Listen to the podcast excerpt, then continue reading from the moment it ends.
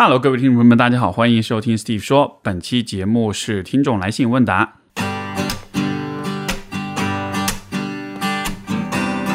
欢迎收听 Steve 说，和我一起拓展意识边界。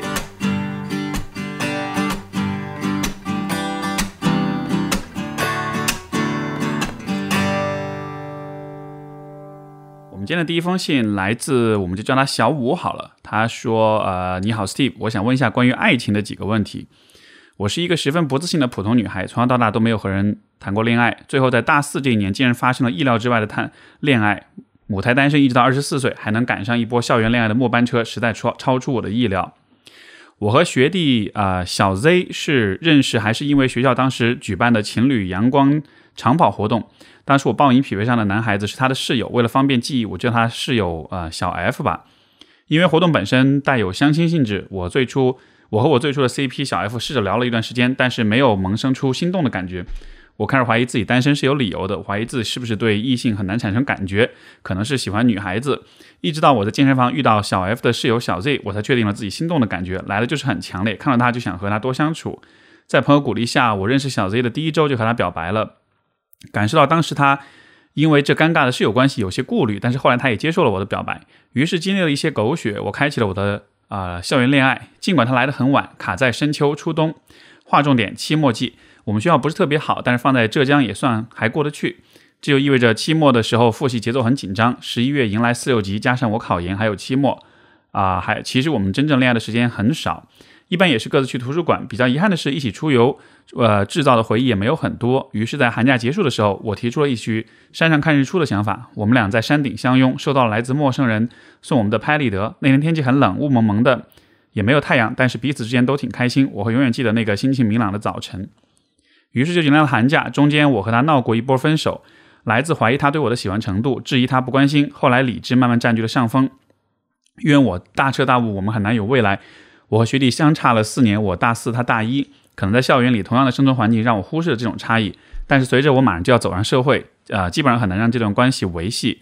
今年春节后，通过我的姐姐的关系认识了相亲男，我姐姐闺蜜的弟弟。我们俩有过视频聊天，相处过程还蛮舒服的一个男孩子。我一方面在和相亲男相了解接触，发现我们无论是 MBTI 上的匹配程度，还是星座上的结果，都出乎意料的很合拍。他也确实表现的比较成熟体贴，毕竟上了两年班，再加上最重要的一点，我姐姐一直是我整个青春期的正能量榜样。她成绩好，长得漂亮，性格也好。她的闺蜜和她一样，都是温温柔柔的女生。作为从小被呃粗养的我，对她的感情就是很神往和信任。所以相亲男也连带着呃。一层，我眼里带了一层好感啊，好的，起码是蛮不错的滤镜。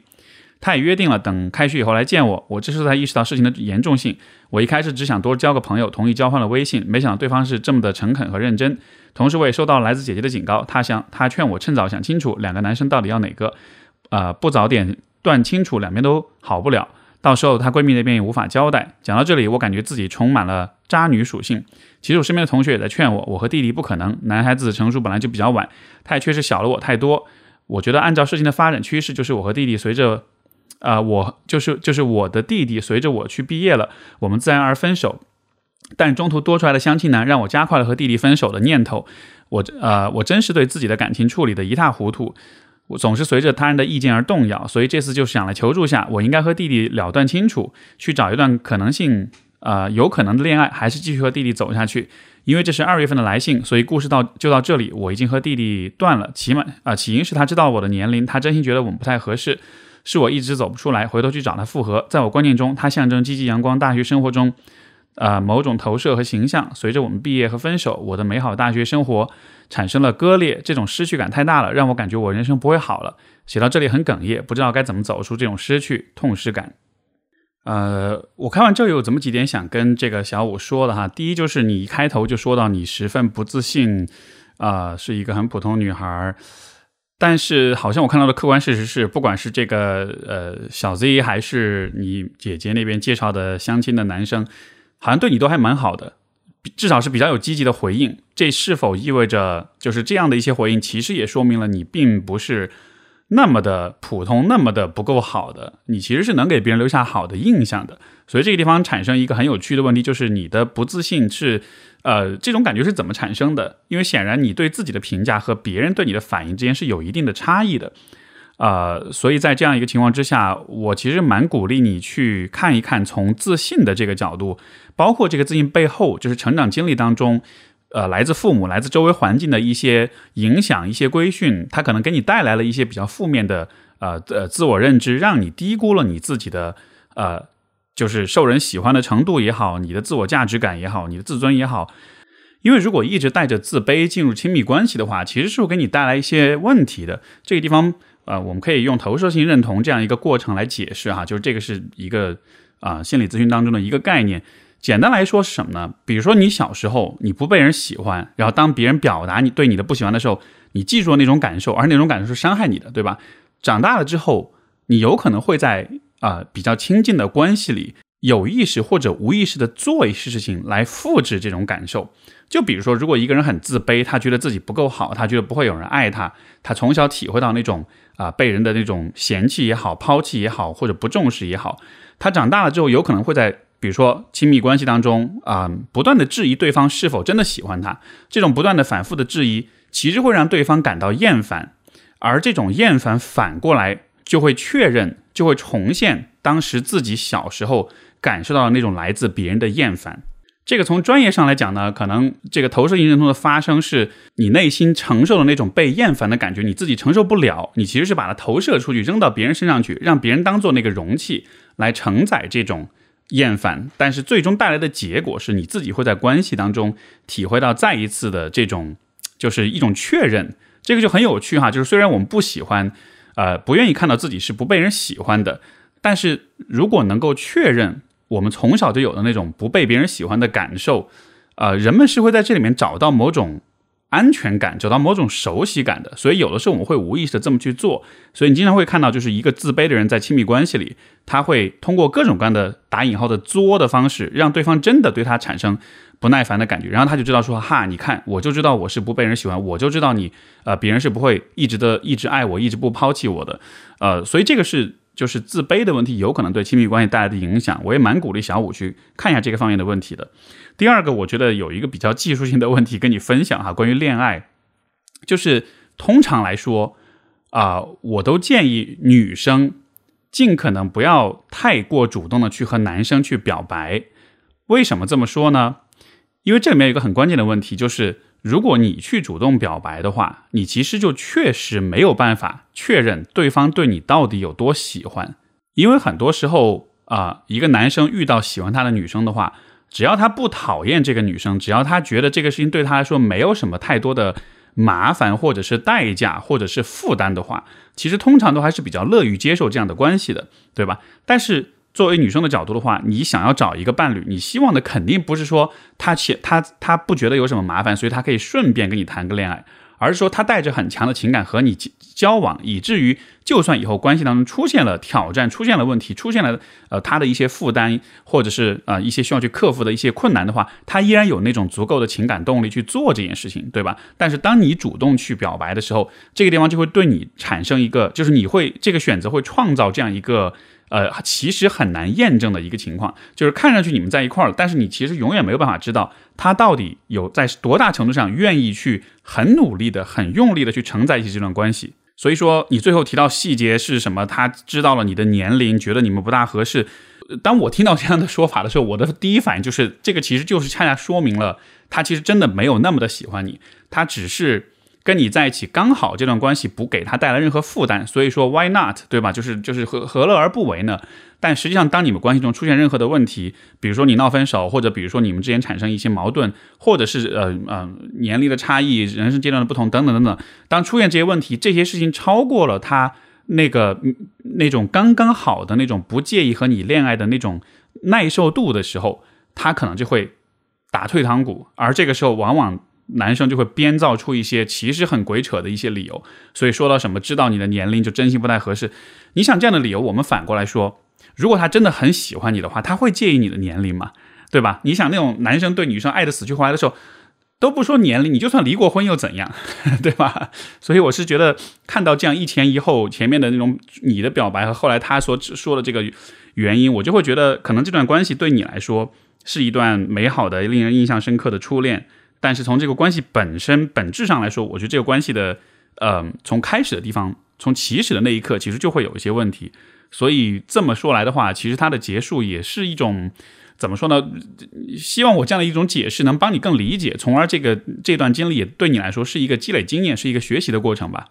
还有一点就是说，我觉得从你的角度，我看你的描述哈，你看这个呃，这个相亲男的出现，加快了你和这个弟弟的分手的念头。我能否说，其实这也意味着你也没有那么喜欢这个弟弟，对吧？像你说的，你可能喜欢的是那种校园恋爱的末班车，喜欢的是那种他的那种阳光、呃积极这种大学生活的一种投射跟影像。就其实，我觉得我理解从你的角度，你也感受到这一点了。你喜欢的也是这个男生代表的一些东西，但是不一定是这个人本身。所以啊，怎么说呢？我觉得这样一段关系，可能就是人们在成长过程中大家都会有的一种对恋爱的探索吧。其实这也很正常。我觉得很多很多人都会走过这样一个阶段，就是我们会先模仿着别人的那种喜欢，去和一个真实的人交往。在交往的过程中，你会通过这些细腻的感受，这些喜欢跟不喜欢，这些非常喜欢和一般喜欢的这种之间的微妙的差异，去感受、去探索你自己的内心。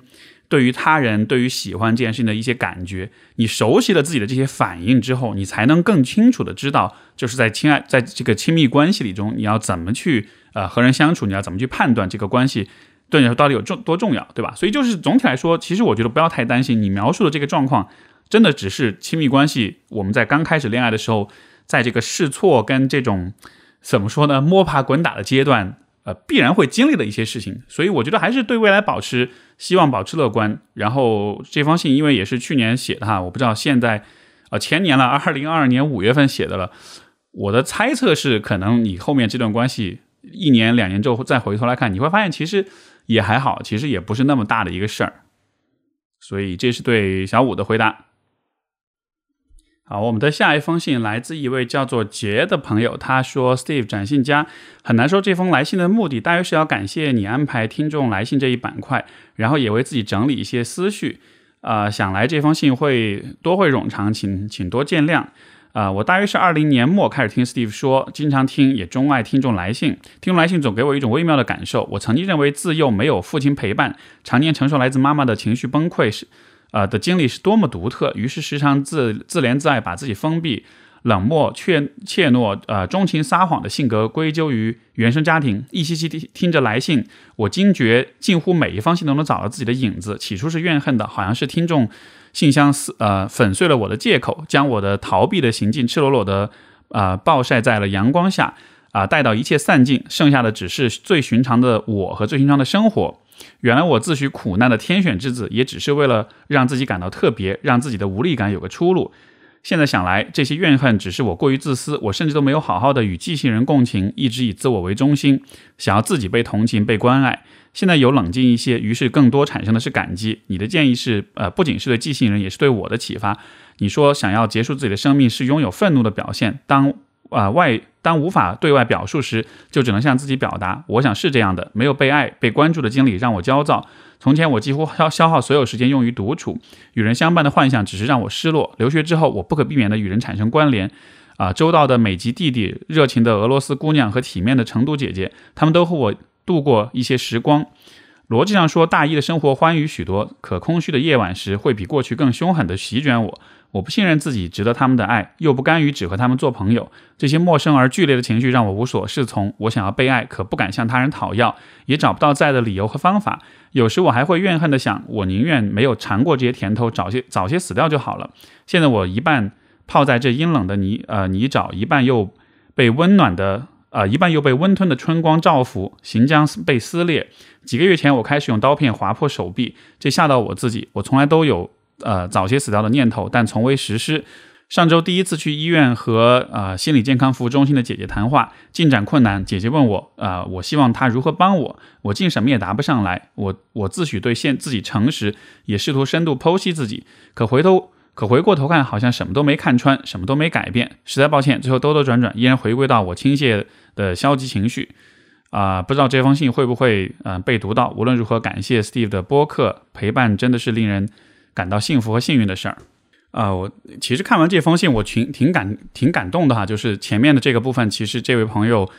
啊，有用一种非常非常诚实的方式去直面了自己的脆弱。他讲到了说，一开始其实会把很多事情归咎于原生家庭，后来通过不同来信发现了，其实大家都是这样，对吧？然后所以说才会意识到自己的经历可能只是一种寻常的经历，然后自己也不是那个呃天选之子。啊，实际上这是一种非常需要勇气的对自己坦诚的一个过程，就是你承认、你看见并且承认了说。你的经历其实就是很多人都会经历的那种人生痛苦，它不是什么特别了不起的事情。这样的一个过程，我的理解，它一方面其实是会让你感到可能更加的失望，或者是某就像你说的某种东西是被粉碎了，因为你不再有那个借口，你不再能够去呃怨恨一些事情，以此来呃确立自己的价值了。但是另一方面，我理解这样的坦诚，其实它又是 liberating 的，它又是解放你的。因为你能够从那种怨恨当中解放出来，你可以换一种新的叙事来看待你自己。这种新的叙事就是，其实人众生皆苦，其实人生都会有很多的困难，而我们要做的不是一直去怨恨，而是想方设法克服这一切。既然这些困难是人们普遍会经历的，那么克服这些困难也就成为了一个非常必要的，甚至是非常理所当然的一种努力方向。所以，这个我非常非常理解，这样一个过程确实会带来一种很矛盾的感受。而且我觉得你也是一个极富于观察和反思能力的人。其实你是把这样一种很微妙的心情写了出来。我也猜很多很多的听众在听到你的这段话的时候，这封信的时候，他们可能会有类似的感受。呃，这个也是我觉得听众来信这个板块，很多人他非常的喜欢，可能都不是说是那种听得开心的喜欢，而是这样一个板块会给人带来很多的冲击、跟共鸣、跟思考。我觉得一个非常重要的原因，其实就是你所讲的这一点，就是我们能看到别人的生活是怎么样的，从而从而反过来，我们能够对自己的生活也拥有一种更为客观的一种看待方式。而这件事情是一个一方面会打破一些幻想，呃，另外一方面却又能让我们感到解放的一个过程。所以我很感谢你把这种感受描述出来。然后另外一点就是针对你自己的状况，因为你开始说你用手臂去划，呃，用刀划破你自己的手臂了。啊，我理解，其实这样，当你这么做的时候，有可能是因为你其实自己感受不到太多内心的情绪的变化的时候，你会人们会有这样的一种行为，就是怎么说呢？如果人天生是需要去感受到一些东西的，但是因为一些特别的原因，你没有办法感受到这些情绪，那么在你的状况里面是，可能你从小经历过，就是比较极端的情感忽视，对吧？因为你妈情绪很崩溃，没有父亲的陪伴。所以，可能你的情绪是不受到任何人的关注和回应的。在这样一个情况之下，你也只能自己逐渐的去学会去忽视自己的情绪，因为没有人照顾你的情绪，那你自己也不能去太多去感受你的情绪，因为一旦感受到的话，没有人照顾你，所以你就不去感受它。所以，可能这样一个成长过程逐渐训练了你，让你变得对自己的情绪极为极端的麻木。包括你说到这种，呃，当遇到一些留学的时候，遇到一些朋友们对你好的时候。其实你是感到开心的，其实你是喜欢的，但是另一方面，你又有一种非常强的对这些情绪、对这种被爱、这种亲密、这种温暖的感受，会有很强的这种抗拒感，对吧？这个抗拒在我看来，可能就跟你的成长经历有关，因为你曾经的环境里那些给你提供情绪的人，他们的关系太不稳定了，太不安全了，所以每当你感受到任何来自外界情绪的时候，你都本能的会把他们屏蔽掉，会把他们抗拒掉。这种抗拒的结果呢？一方面当然是让你感到安全，但另一方面就是会让你自己很难感受到任何的情绪。而就像我前面所说，当我们感受不到情绪的时候，这是一个非常令人痛苦的状态。所以这个时候，我们在一些心理咨询的案例当中就会发现，人们会开始自通过自伤自残的方式，就是因为你划你自己的手臂的时候，你是会感到痛的，对吧？那个痛的感觉虽然它在一定程度上是不适的，但它在另一方面能够让你感觉到。你是有感受的，你是有有感觉的，而这也会给你带来一种确认，就是我是活着的，我的存在是有意义的。所以说，那种经历过极端情感忽视的人，会用自伤自残的方式来，呃，像是去在这样一个很用这样一种比较其实不太健康的方式哈，去确认自己的存在，确认自己的存在的价值，确认自己是有感受的，嗯。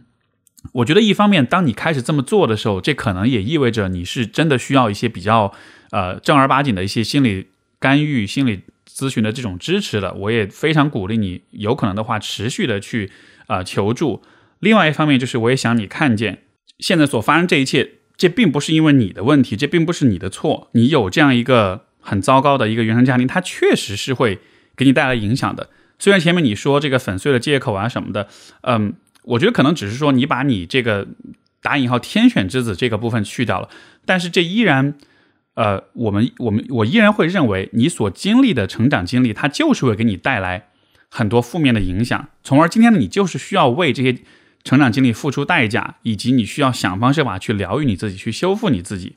我觉得你的内省，你的所有的思考，呃，你虽然你说什么都没看穿，什么都没改变，但从我的角度来说，我觉得其实你已经看穿很多东西。因为很多的人可能是会一直困在那种痛苦当中而不自知，或者说他们会用其他的更加糟糕的方式去处理。但对你来说，你已经开始去试图理解这当中的关联。包括你也听我的播客，包括你也去找了这个咨询师，这些其实都是当你认识到了问题啊之后去做的一些尝试。而我觉得每一个在尝试自救、尝试修复自我的人，都是值得尊重、值得认可的。而且说到这个地方，我也想就是借着这个机会去跟其他更多的朋友们讲这样一个想法：就是如果你经历过比较极端的这种比较糟糕的这种成长环境。就是，然后长大之后，你会觉得你某些方面有点打引号的不正常，或者你会存在一些心理健康方面的问题，会有一些心理疾病的状况的话，我都觉得其实真的不需要太多的怪罪你自己，因为人这个动物它就是有这样的一些设置。这个就好比是，如果我们比如说骨折了，对吧？那你会疼的大喊大叫，你会非常的痛苦，你会没有办法继续保持沉着冷静的状态，你就是会有各种应激反应，这些反应。是因为你受了极端的伤害，而不是因为你自己这个人好像这个不够有毅力，或者是怎么样。所以你看，当我们在身身体上受伤的时候，有这种极端反应，我们都会觉得很正常。相应的，你很多人其实是有过心理上的极端的创伤的。在这样的情况之下，我们产生后续的一些心理上面的一些不稳定、一些疾病啊什么的，这其实都是一个我不能说它是一个对的事情，但它就是一种自然而然会有的一个结果。所以在这个情况之下，我真的是觉得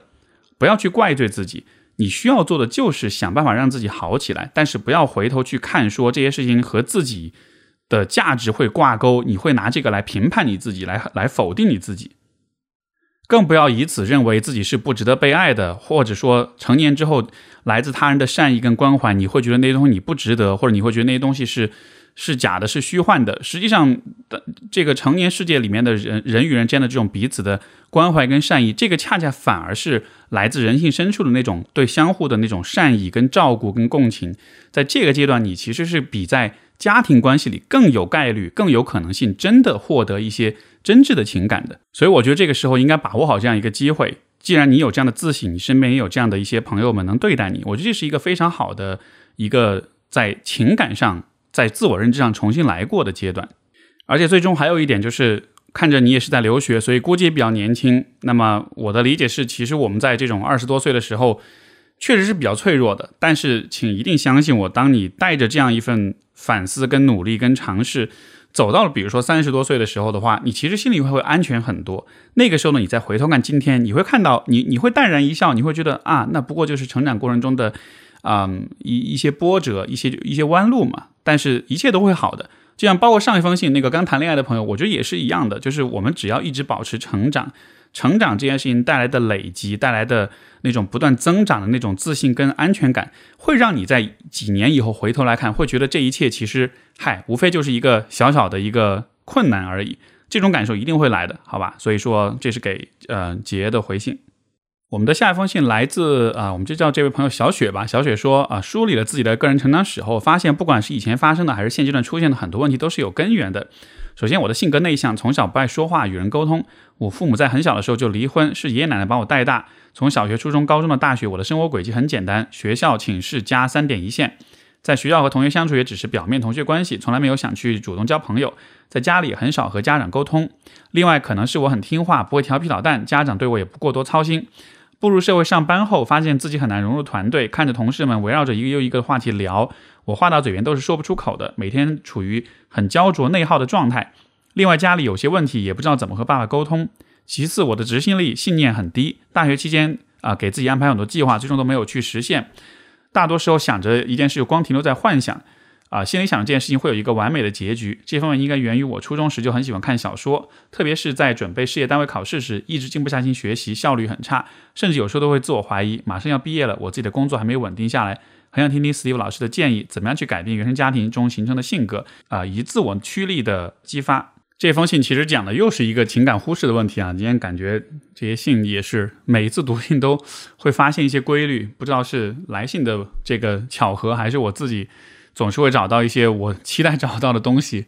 嗯，你看这位小雪朋友说，呃，小时候父母离婚，爷爷奶奶带大。虽然我不知道你们国家家庭关系相处的一些细节啊，但是哪怕从这样一个设置，从这样一个条件来说，我觉得当中其实就会包含一个比较重要的问题。就是孩子成长的过程中，其实父母是主要的照料人。父母在情感上和孩子，就是在理想情况下，父母对于孩子的那个情感是更加亲密的。爷爷奶奶虽然也是有血缘关系，但是在很多时候，爷爷奶奶本身年纪大、文化程度的问题，包括在情感上，虽然是自己的孙女，但是，嗯，只有就是有少数的爷爷奶奶可能是会非常疼爱，但是大部分的时候，爷爷奶奶对孩子、对自己孙子孙女的那种关怀。那种情感投入可能都是比较有限的，因为就是你想，他已经把自己的孩子养大了，他也到了这个年纪，他可能没有那种能量跟心力，可能也没有那种动机，会尽他所能的把自把把自己的这一这个小朋友像是自己的孩子一样去宠爱，所以这经常意味呃经常带来一个结果，就是很多被爷爷奶奶带大的人。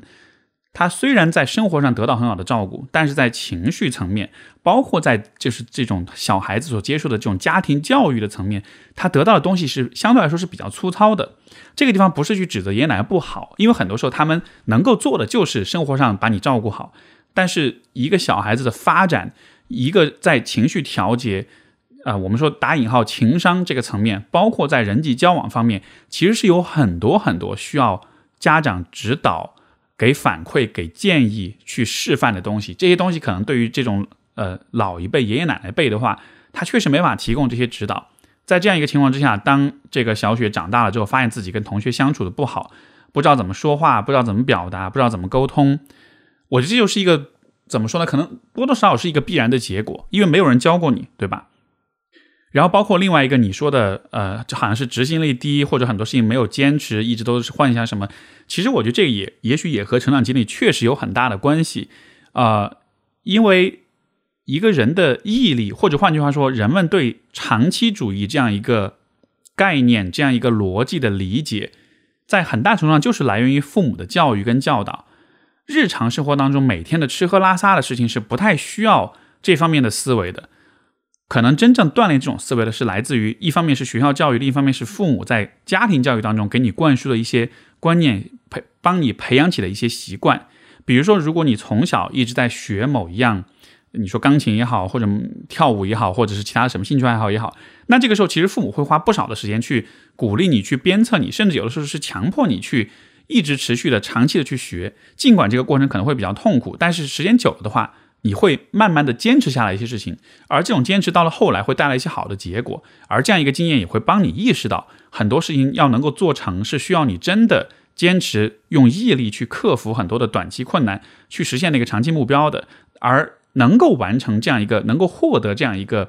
成长的经验，它离不开来自身边的人，尤其是父母的这种鞭策。那爷爷奶奶带的话，很多时候的一个问题就是，老一辈人其实会太过宠你，太过的。纵容你，所以反而是在这种事情上，他没有办法，或或者他不愿意去啊，让你走过这样一个漫长、痛苦、缓慢积累的过程。所以你可能对自己就是能够通过毅力换来什么这样一个问题就没有特别深的体会，从而当你长大之后，你说你的执行力也好，你的那种对就是这种长期主义这个层面的那种规划跟坚持，可能也会产生问题。那么说到怎么办的问题。呃，我有这么几个建议。第一，就是如果我刚才的分析确实契合你的成长经历的话，那么在人际交往这个层面，我觉得你需要做的，第一，你需要承认、看见你这个方面学习积累的东西很少。这种积累少，不是因为你这个人比较笨或者你的情商低，而是因为你在成长过程中缺少了这种指导。那么第二，就是你需要非常主动的、有意识的在成年之后去学。这个就有点像是。如果你从小爸妈是跟你讲中文，现在你要去到一个讲英文的环境，这种时候你要怎么办？你当然就需要努力的去学英文，对不对？因为你从小没有人教过你中文，呃，没有人教过你英文，所以同样的道理，如果你发现现在你在人际交往方面能力很差的话，你唯一的选择就是主动去学。这个时候啊，你可以寻找身边那些你认可的、钦佩的，在社交方面做得很好的人，包括他们也有意愿去了解你的情情况，去帮助你，去支持你成长。这样的人可能不是遍地都是的啊，但是我觉得在人群当中是存在这样一些人，就是他们自己的能力很强，他们看到他人呃呃能力不足的时候，是愿意去分享、去支持的。包括如果有一些人相对比你能够信任的话，我觉得你可以跟他们分享你的这种经历，让他们知道说，其实你现在这个样子真的是因为怎么说呢？就是你你投胎没投好，你投到这么一个家庭里，这个家庭确实没有给你很好的支持，所以现在你很缺失、很匮乏，你很渴望去学习。当一些心地善良人听到这样的一个动机的时候，我觉得他们是会很愿意去帮助你的。而你找到这样一些人之后，你可以从他们身上去学习、去模仿。一点一点的去努力的去重新积累起你的在社交方面的这种意识能力，然后你其实会变得越来越好的。因为其实像比如说我小时候其实也有类似的问题，就是父父母在这个社交方面给我的指导其实非常非常的有限，所以我基本上在可能高中甚至大学以前，我都是一个相对来说比较沉默寡言、不爱不爱跟人讲话的人，对吗？就是今天很多人听到啊你曾经是那样一个人，他们都会很很难以置信，但其实。我就经历过这样一个从大学到大学毕业之后这段时间，就是一个漫长的去钻研、去学习、去模仿，包括很多时候要犯很多错，然后要这个对自己有很多的自责跟自我怀疑的这个过程。但是事实就是，只要你一直坚持这样一个学习的过程的话。人际交往这个方面，我不能说我一定能够比别人做得好很多，尤其是那些可能从小生活比较幸福，得到的指导关怀比较多的人，他们的有他们的特别顺畅、特别厉害的方面。但是对于我来说，我也有我自己一个独特的成长轨迹跟路径，从而到今天的话，我也可以说，呃，我还是能够凭我自己后天的努力的学习，为自己获得一些很好的、很亲密的关系的，这是完全有可能实现的。所以这个方面我是蛮鼓励你带着这样一种学习的思维去看待。另外一点就是你说到执行力、信念很低这样的问题，这就还是需要你自己有过一些成功的经验，你才能真正的相信，对吧？如果一个人从来没有通过毅力、通过长期的坚持去交换来一些成就的话，他是不相信这件事情的。而这个成功经验怎么来呢？最简单、最有效，而且必定会成功的一种方式，就是通过体育锻炼。比如说，通过长跑，很多人之所以喜欢长跑，就是因为你一直坚持跑，你的身体就会越来越好，会发生肉眼可见的变化。你的心肺、你的身体素质、你的能量，包括你的身材会越来越好。而这就是一个缓慢的，要一点一点去坚持的过程。通过体育锻炼去重新优化你的身体，然后你就能充分的体会那种用毅力和坚持交换来一些非常好的结果是什么样的感觉。一旦你有了这个感觉之后，你对于毅力这方面的那种。呃，那种障碍很快就会消解。我自己的人生当中也有这样一个经历，就是可能也是在高中之前，体育我一直都觉得自己体育不好，甚至我连就是在大学阶段，我一个俯卧撑都做不起来。但是后来因为一些机缘巧合，朋友拉着我去做一些项运动项目的锻炼，泰拳也好，其他一些运动项目的这种参与也好，然后经过一个很痛苦的过程之后，就发现自己的身体肉眼可见的变强了。在这样一个情况之下，我以后不就再也不会。至少在运动这个方面，再不会对这一方面的坚持和毅力产生任何的质疑，因为我可以非常确信的知道，我的身体给我的反馈是很诚实的。一分耕耘一分收获，我投入多少，我就会得到多少。有了这样一种确信之后，我觉得你在其他层面的那种坚持跟毅力也都会相应提升。好，所以这就是给小雪的回应，希望能够帮到你。好，我们的下一封信来自小王同学，他说：“我今年大一啊，十九岁，母胎 solo，喜欢看书听音乐，喜欢独来独往。”之所以写这封信，是因为有些两性方面的话题非常困惑，想听您的看法。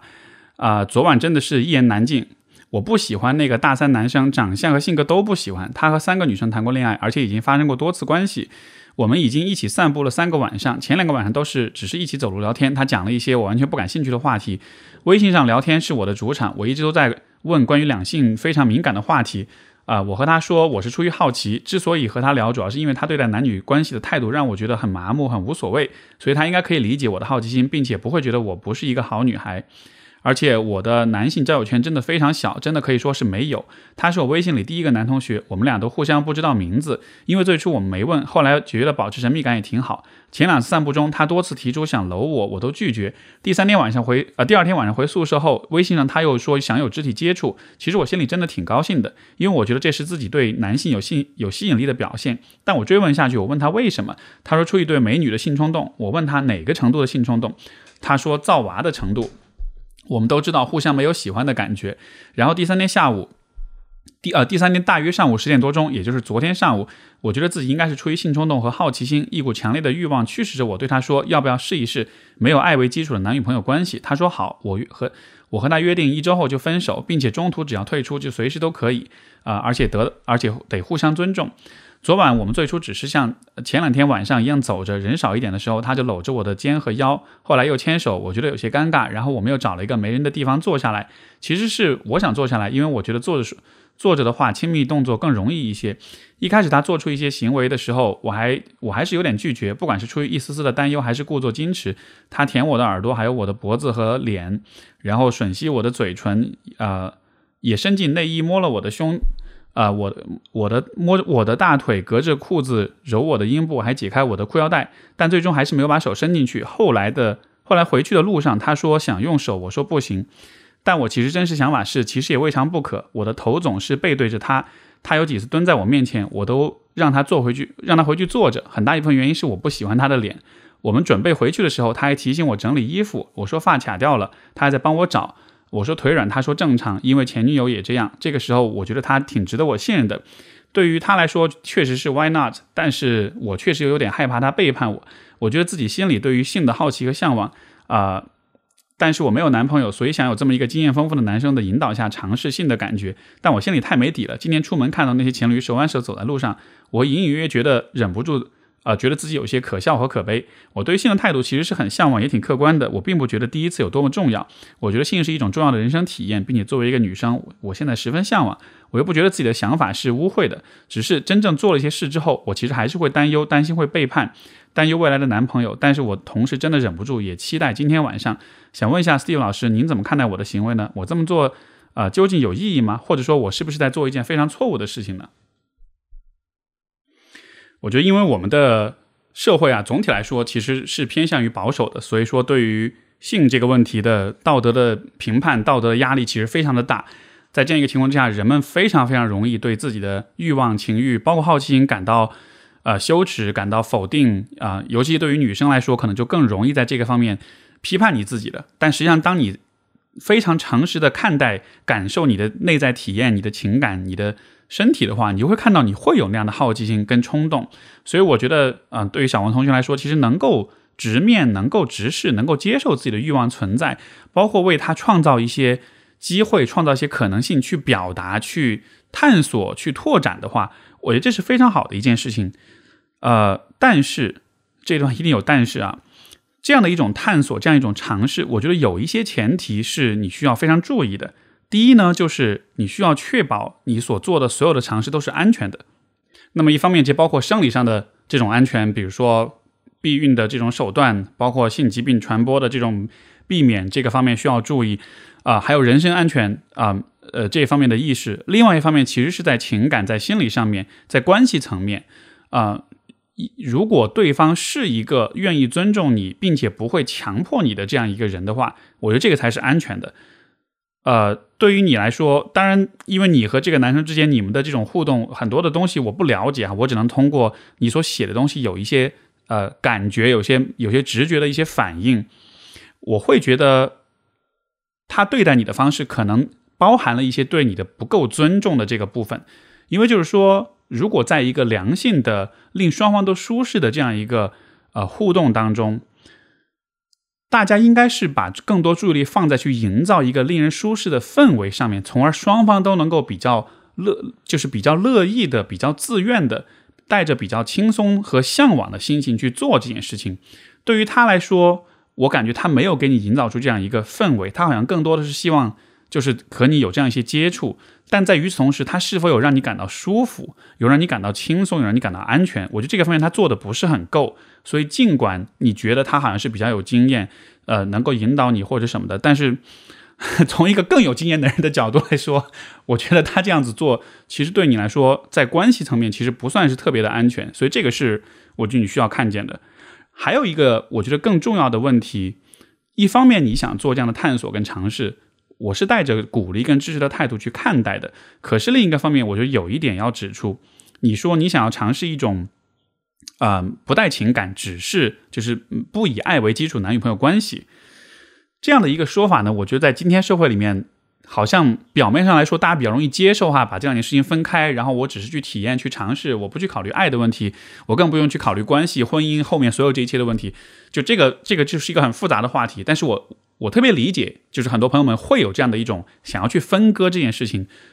嗯，这是每个人的观念、价值观的多元，绝对尊重，没问题。可是这里面有一个点是，如果你在交往的过程中，你会有那种。疑惑就是你还是会对两个人间的喜欢跟亲密关，就是跟情情感上亲密这件事情会在意。比如说你说到你看到出门的时候那些情侣手挽手，你会觉得自己有可笑可悲。当你有这样的感受的时候，这可能就意味着你也许不是那种能够把性和爱区分的非常开的那种人。这一点不是说是因为你观念上不够进步，或者是你依然是受到传统婚姻家家婚姻观念的那种束缚跟规训。它有可能就只是意味着，对于你这个人来说，啊，你需要这两件事情多少有一些交集。而如果你是这样的人的话，那么当你依然继续去，嗯，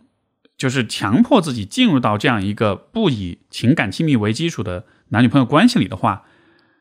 你其实是在训练你自己忽视你自己的感受，忽视你自己的情感需要，而这个训练，我觉得是非常有问题的。虽然这个关系会让你在性的层面有一些探索跟经验的积累，但同时，它也把你更多的推向了那样一个自我忽视的那个层面。那么，当然，这个可能只是一个很短的关系，你也许不会忽视你太自己的感受太长的时间，也许一段时间之后你会觉得受不了，你就分了。但不管是怎么样，我是觉得在生活当中，我们对自己的这种自我忽视的训练，还是尽可能少一点会比较好。尤其又这个关系又是你的第一段关系，不管它以后是否会变成一个恋爱关系，但是因为我们在亲密关系里的很多观念、很多想法，其实还是蛮就是和我们的呃这种关系体验和我们的实际的经验其实关联蛮大的，所以你也需要比较谨慎，就是对于这样一段呃我不知道算不算对你来说一段初恋的关系或者一段初体验的关系，如果你在这段关系里就学会了去忽视自己的感受，嗯。呃，去去实现一些特定的目标的话，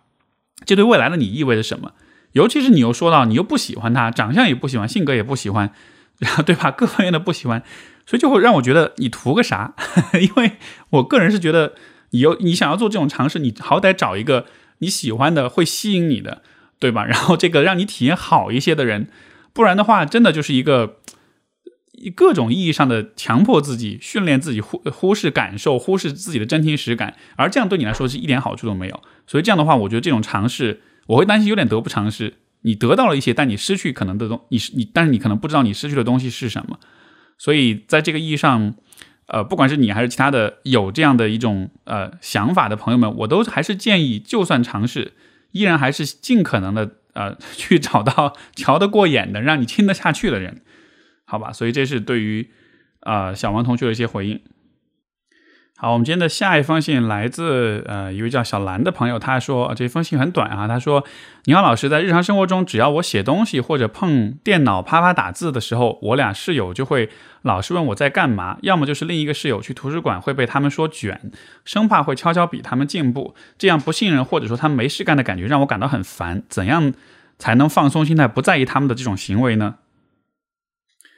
其实你说这个让我想到哈，这个以前大家可能都听说过类似这样的一种表达，就是你这个人是什么样的，基本上是由你身边最亲近的五个人来定义的。当然，这个字数，哎，这个人数，这个数字你可以随便改啊，五个人、十个人、三个人都可以。但是这句话的意思其实就是说，我们是什么样的人，和我们跟身边相处的那些很亲近的人是有很大的关系的。因为人是社会性的动物，我们很容易受身边人的影响，所以我们的观念、选择、我们的生活方式、呃，视野、见识、学习方式。很多时候都是会和身边人有很相关的这样一种关联。那么放在大学的寝室的这种室友关系当中，这里面有一个 bug 就需要你注意。因为大学室友不是由你选的，实际上是随机的，所以它有一点点像是投胎，对吧？那么投胎就有好坏。你像我们今天，我经常喜欢拿投胎这个说法来解释原生家庭的问题哈。很多时候不是你的问题，是你投胎投的不好，你去到了一个糟糕的原生家庭，所以那不是你的错。那么同样的道理。我们在选室友，我们在开这个盲盒的时候，有些时候我们开到很好的盲盒，然后可能会有一些同样很上进、很乐于助人、很善良的室友。这种时候对你来说就是一个非常幸运的结果，你会跟着他们一起进步。包括之前我们也看到有些那种，比如说大学里面四个室友全部都怎么样怎么样，然后就拿到什么 offer 都很有成绩啊什么的。之所以有那样情况出现，就是在于在一个很好的、很良性的环境里，人们会彼此鼓励、彼此激励，从而大家都变得越来越好。而另一种可能性就是你开到这个盲盒很糟糕，呃，刚好是一些不是那么喜欢学习，或者他们的生活态度、学习方式，包括对未来的很多价值取向跟你非常的不一样。在这样一个情况之下，他会他们会影响你，可能你也会影响他们。而在这种时候，你看，比如说，如果他们希望维系那样一种很无所事事、很很这个破罐破摔的生活态度的话，那你很努力的工作的时候，其实你会影响他们。这种影响其实会威胁到他们对自己的自我评价。因为当一个人在做一些他自己心里面知道不对的事情的时候，其实是会带来一种良心上的一种不适感的。而如果身边又有你这样一个努力的人存在的话，这会增加他的那个不适感。而为了让他，而当时这个时候，他为了减少自己的不适感。他其实会做的事情就是会去诋毁、去攻击、去否认，像你这样子一个去提醒他、去让他意识到自己的选择不对的这样一个人。如果能把你变成一个同样消极的、无所事事的人了之后，你就不会给他这样一种提示了，他心里面就会好受一些，他就可以更加心安理得的这么混下去。所以在这个情况之下，你需要明白，他们说你卷，或者是。啊，来问你来干嘛？试图干预你的这种学习生活态度的话，这不是因为你的选择不对，你不是因为你不应该这样做，而是因为他们自己感受到了痛苦，而这件事情是他们的用他们的一种非常自私的方式在处理，而且这种方式其实是其实是非常不健康的，因为这种现象其实在成年人的生活里面也普遍存在哈。比如说有些时候你会看到那种可能人到中年然后很失意的那种人，尤其。可能男性居多啊，很多家庭里面的父亲都是这样的。他可能走到一定的时候，然后很失意，然后觉得自己一事无成。到了这个时候，他可能对自己的未来放弃希望了，他就进入到一种也是破罐破摔的状态。而这个时候，你会发现，这个人他不光自己会破罐破摔，他还会把别人周围的人全部都拉下水。他为什么要这么做呢？其实就是因为，如果他过得很糟糕，而别人过得很好，这对他来说是一种很强的刺激。会带来很强，会放大他的失意的那种痛苦。其实这个时候的正确选择应该是你想办法重振旗鼓，不管你是从多么卑微、多么一无所有的一个位置开重新开始，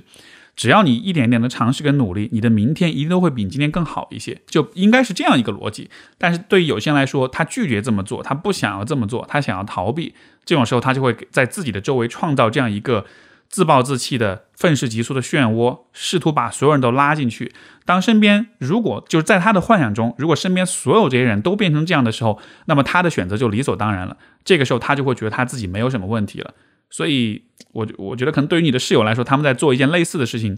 而你需要做的，我觉得第一，我鼓励你坚持自己对学习、对未来自己个人成长的那种在意。另外一方面，就是在可能的情况之下。尽可能让周围多一些和你在观念、在想法、在对未来期待上面一致的朋友。比如说，另外一个室友去图书馆，对吧？诶，那说明那个室友其实也很爱学习。那你们俩就多一块活动，跟你的室友就少一点接触。如果在那个宿舍的环境里总是被他们所影响，那你可以去一个给你带来更多积极影响的地方。所以就是啊，有意识的选择自己身边哪些人是可以跟你比较亲近，哪些人是经常可以见面的。这些经常跟你见面、经常跟你互动的人，他们会影响你，所以你应该非常有意识的去去筛选，尽可能让更多的积极、乐观、勤奋的人在你周围，而不是反过来。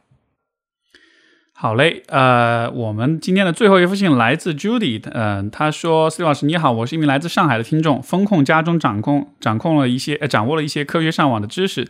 现阶段处于特别流行的叫做政治性抑郁的状态，觉得医学、生物学、心理学、法学新闻都无法拯救中国人，是不是除了移民和默和断网默默忍受就没有别的选择了？想听听你的看法。哦，这个朋友来信是二二年五月份啊，确实刚好是在这个这个风控期间，所以这个时候我觉得很多人心情都很糟糕，所以忍不住会问这样的问题。其实那个阶段我状态也也非常的这个不好，嗯，但是我觉得如果拉拉开来，包括现在也过去了一年多的时间，我们回头再来看那个时候的经历，那个时候的心情，对这些新的看法，我觉得有这么几点我可以分享。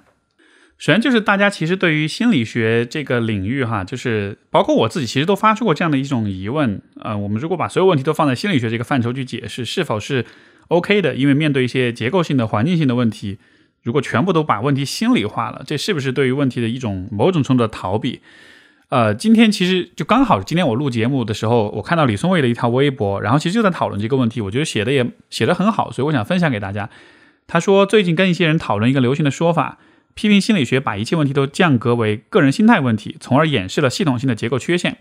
我同意这是一个局限，并且我也一直相信心理学工作者应该兼顾更大的系统。但我不认为个体角度就应该被放弃。我的想法比较简单，一切以具体的人为出发点，哪个角度对人更有帮助，哪个角度就好。毕竟理论是要为人服务的。我总觉得理论问题不需要有唯一的解。不同的人适合不同的，呃，适合的不一样。同一个人在不同时期需要的也不同。如果一个人处在明显的结构性困境里，却一味接受心理学的规训，认为问题只存在于个体身上，甚至以此逃避跟世界的正面冲突，这就是一种束缚。可是反过来，如果他已经因为痛苦而失能，哪怕问题来自外部，他也可以暂时性的通过心理学方法自我调整，增加一点行动力，才有力量向结构性的问题发起挑战。我看完这点这这段话之后，我觉得其实写的特别好，因为回想起当时那个阶段。我其实也会有点在这个问题上面有点失衡。那个时候更多考虑的是，就是这种结构性的问题。当然，因为我的工作一直需要关注具体的个体，所以多多少少也还是维持一点平衡哈。那我觉得对于每一个人来说，可能这都是一个我们需要一直有意识的主动去平衡的一个问题。就是一方面我们需要为大环境的问题感到这个批判也好，你说感到痛苦、难受或者是悲愤也好，这样的一种更大的关怀。需要有对结构性问题的思考讨论，在理论层面的这种探寻，我觉得需要有。但是另一方面，其实在在具体的个人在具体的日常生活当中的那种关怀，其实也需要有。这是一个需要去平衡的一个问题。因为反过来说，我也有认识一些人，他们可能因为他们的学识背景、知识结构，他们会可能会花很多很多的时间去讨论那些比较宏大的问题，而不去关照他们的，哪怕是他们自己个人的。日常生活在这样一个情况之下，这其实会也会放大他们自己的不开心跟痛苦，所以我是觉得，呃，当我们陷入政治性抑郁的时候，如果你在大的理论层面的那种探寻感觉到了局限，感觉到了无可奈何，那么也许反过来，是不是可以尽可能的把自己个人照顾好，把自己的情绪调节好，这样子就像李松蔚说，你才有力量持续的向结构性问题发起挑战。这个其实也是我自己的。这么多年以来，一直在在我心里面默默坚持的一件事情，就是虽然我知道个体的力量去改变任何结构性问题实在是太困难了，但是如果我能让一个具体的个人能够一点一点的恢复他的呃能量，恢复他的能动性，去做一点什么，去加入到这样一个整个大的人类社会的这种交互跟进化当中去的话，这可能都是多少有一点点帮助的吧。虽然这个做法它带来的效果极其的有限，对吧？它不能满足我们对那种改变世界的那种幻想，但是呢，它至少也是会让你感觉到你是在做一些事情。然后，另外前段时间也翻到一本书，叫做《有者生存》，就是本来是达尔文那个适者生存，他把这个原话是 “survival of the fittest”，对吧？就是最最适合的、最适宜的生存的人能的个体能够生存下来。那么，他这个这本书的标题是 “Survival of the Friendliest”，就是最友善的才能够生存下来。这个书提出了一种假说，就是其实人类一个很重要的遗传进化的一个特质就是友善，是共情，是利他。他说，其实人类在所有的这个呃这个就是所有的从猴子进化出来的各个分支当中是最友善的哈，包括当年我们打败了尼安德特人，嗯，这当中包含一个。